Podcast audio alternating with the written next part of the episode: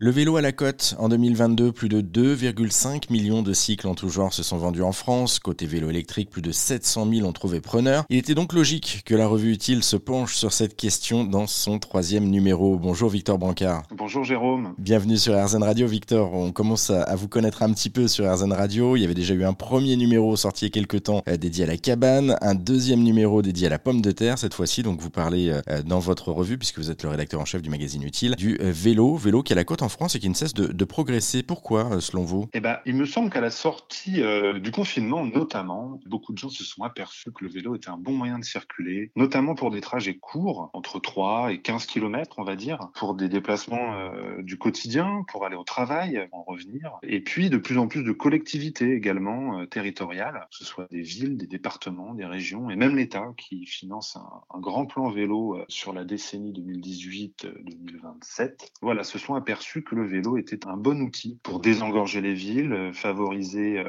des déplacements rapides, fluides, non polluants et bons pour la santé en plus de ça. Du coup, c'est pour tout ça que vous avez décidé aussi d'en parler et puis par passion parce que c'est aussi quelque chose qui vous touche personnellement. Euh, j'ai cru comprendre. C'est donc logique que vous en parliez hein, dans, dans, ce numéro 3. Ce numéro 3 de la revue Utile qui commence d'ailleurs par un grand dossier intitulé Vive le monde à bicyclette. Il parle de quoi ce dossier? Alors dans ce dossier, on commence d'abord par raconter l'histoire du vélo grâce à, l'expertise, disons, d'un passionné d'un Belge, Philippe Thibézard, qui collectionne des vélos et qui euh, en sait euh, bien plus que nous sur la question. Et il a partagé avec nous sa connaissance. On raconte comment le vélo a évolué à travers euh, le siècle dernier et celui, celui d'avant, au 19e. Il n'a pas connu beaucoup d'évolutions techniques, le vélo. C'est justement sa simplicité qu'on a essayé de mettre en valeur et qui a fait son succès aujourd'hui et depuis des décennies. On revient ensuite sur l'enfance et le vélo, un article qu'on a appelé Le pouvoir de pédaler. Comment pédaler donne des ailes quand on est jeune et comment ce souvenir reste assez euh, important et persistant dans l'histoire de chacun de nous. Un grand article ensuite pour raconter euh, comment et pourquoi le vélo peut transformer la ville. Comme je vous le disais, euh, c'est un excellent outil pour transformer l'urbanisme, le vivre ensemble, la santé également. Il n'y a pas mieux pour combattre la sédentarité qui est un grand mal de nos, de nos villes et de nos modes de vie aujourd'hui. Et puis ensuite, on direction Montréal pour parler de Vélorussion et de comment libérer les cyclistes enfermés dans les voitures aux côtés d'une association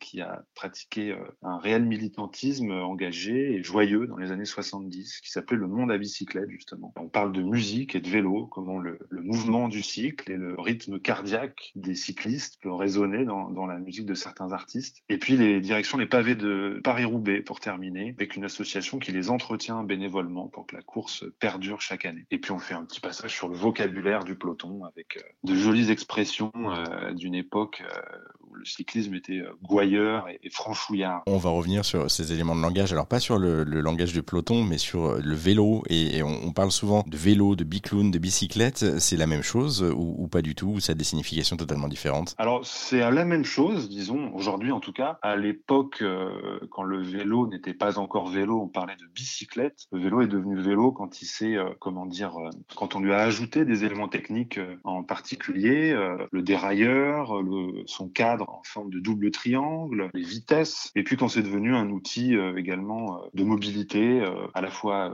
pour le quotidien et sportif. Quand le vélo, c'est la bicyclette, c'est vraiment popularisé. On a fait le vélo, qui vient du mot vélocipède d'ailleurs. Quant au biclou ou à la bécane, bah, ce sont des mots d'argot pour désigner la même chose, mais on parle bien du vélo, effectivement. Bon, en tout cas, on en sait un petit peu plus grâce à vous, et ça me fait revenir un petit peu des éléments de l'enfance. Vous l'évoquiez, il y a aussi le vélo de l'enfance qui reste avec les deux petits trous derrière. Maintenant, on a une draisienne, donc c'est totalement différent, mais à l'époque, on apprenait à, à faire du vélo avec ces deux petits trous et ça parlera aux plus anciens d'entre nous. Merci beaucoup, Victor, en tout cas, pour euh, cette présentation. Le numéro 3 de la revue Utile, je le rappelle, consacré au vélo, est disponible en ligne depuis juillet. C'est un beau numéro d'été très dense. On vous a mis tous les liens sur notre site internet rzn.fr pour en savoir plus.